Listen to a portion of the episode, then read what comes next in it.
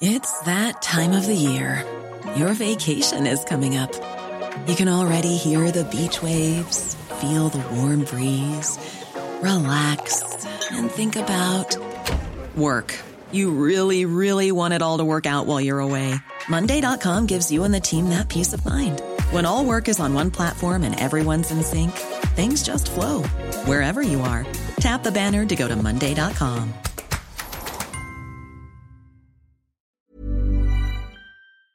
Y el Banco de México subió este jueves la tasa de interés en el 4.25% con un aumento de 25 puntos base. Y vamos a platicar de esto con Alejandro Díaz de León, gobernador del Banco de México, a quien saludamos esta mañana con mucho gusto. Alejandro, ¿qué tal? Muy buenos días. ¿Qué tal, Lupita? ¿Qué tal, Sergio? Muy buenos días. Y antes que nada, felicidades por estos dos años eh, eh, al aire en este formato. Gracias, Alejandro. Alejandro, eh, apenas, apenas ayer, me parece, se daba a conocer que la inflación anual en la primera quincena de, de junio se mantenía de manera persistente en 6%, arriba de 6%. ¿Es esta la razón por la que se ha tomado la decisión de subir la tasa de referencia? No es solo por un dato o una serie de, datos que se dieron a conocer el día de ayer, eh, de ayer en varios eh, renglones de la, de la inflación. Eh, te, diré que estamos avanzando un, reto muy particular. el COVID ha sido un choque como ningún otro en términos de los sectores que afectó. Primero el año pasado con un cierre abrupto de la actividad productiva en muchos ámbitos este año con una reapertura con sus eh, problemas en, materia de eh, insumos, funcionamiento de cadenas productivas, manejo de inventarios, insuficiencia de algunos productos, eh, con alguna escasez inclusive en alguno de ellos. Esto ha implicado que si bien el año pasado tuvimos una contracción económica muy marcada, pues uno hubiera esperado presiones inflacionarias a la baja, desaceleración prácticamente generalizada en todos los precios. Pero lo que hemos visto es que este año, en la medida que las vacunas y los apoyos fiscales, sobre todo en Estados Unidos, que han estado reactivando el gasto, tenemos esta eh, economía que se está acelerando de una manera eh, más eh, brusca y con una oferta o una capacidad productiva que no está pudiendo, digamos que responder a esa mayor demanda. Esto está dando lugar en mayores presiones de precios. Consideramos que son de naturaleza transitoria, y que deberían de eh, eh, ceder en la medida en que la oferta y las condiciones de producción se normalizan. Ahora, eh, entendemos que esto es un proceso que ha venido afectando a la inflación pues ya por varios meses. Para dar un dato, el cierre del año pasado era 3.15 la inflación general y como tú comentas ya hemos alcanzado niveles de 6. no solo en la primera quincena de junio, inclusive también en abril tuvimos la inflación general por arriba de 6. Esto significa que si bien eh, no son presiones generalizadas por el lado de la demanda y del gasto, eh, sí consideró la Junta de Gobierno conveniente que dado el número eh, de choques, la magnitud de estas revisiones de precios y que ya llevamos varios meses resintiendo estos ajustes, que era conveniente reforzar la postura de política monetaria, podríamos decir con un carácter pues preventivo para evitar el deterioro de la, de la formación de precios o lo que consideramos o, denominamos como la contaminación de las expectativas de inflación. Lo que ustedes hicieron fue meter un poco el freno para desacelerar la inflación.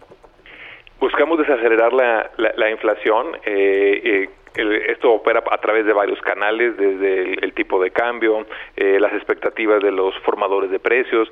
No queremos que quienes están determinando precios a sus bienes y servicios de manera cotidiana eh, piensen que esto, este escenario de, mayor inflación pues eh, va a ser persistente. queremos que incorporen que esto es más bien transitorio y que debe regresar la inflación hacia la meta de 3%. Alejandro, eh, vi que el voto fue dividido 3 a 2. Eh, ¿Significa esto una división interna de la Junta de Gobierno? Yo creo que estamos enfrentando una situación inédita en términos de los choques, la condición de la economía. Está siendo muy difícil identificar cuáles son los efectos de corto plazo, los de mediano plazo, y esto hace eh, difícil la lectura y complejo eh, identificar cuál es la, mejor eh, respuesta de política monetaria. La mayoría de la Junta consideró que era conveniente reforzarla, pero por la propia coyuntura y la dificultad de, tener una, una lectura así muy nítida eh, pues es comprensible que tengamos eh, puntos de vista que, que no convergen eh, plenamente, pero yo creo que es natural en un órgano de gobierno colegiado como, como el banco. Alejandro, estamos viendo en Estados Unidos, nuestro principal socio comercial y vecino, pues un fuerte impulso al gasto público en infraestructura, en, en subsidios directos a la población. ¿Qué tanto, pues qué tanto está influyendo esto, uno, en la economía de Estados Unidos y en la nuestra?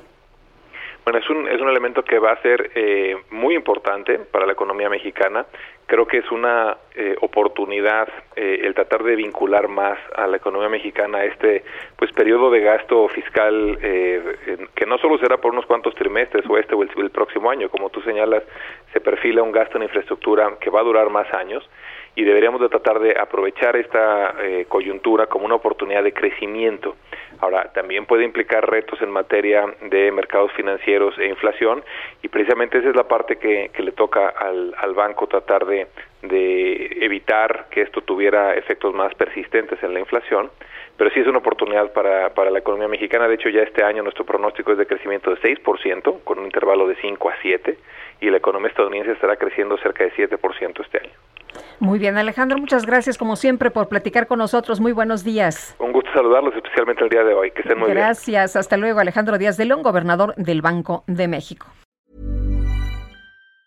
Planning for your next trip? Elevate your travel style with Quince. Quince has all the jet-setting essentials you'll want for your next getaway, like European linen, premium luggage options, buttery soft Italian leather bags, and so much more. And it's all priced at 50 to 80% less than similar brands. Plus, Quince only works with factories that use safe and ethical manufacturing practices. Pack your bags with high-quality essentials you'll be wearing for vacations to come with Quince. Go to quince.com slash trip for free shipping and 365-day returns.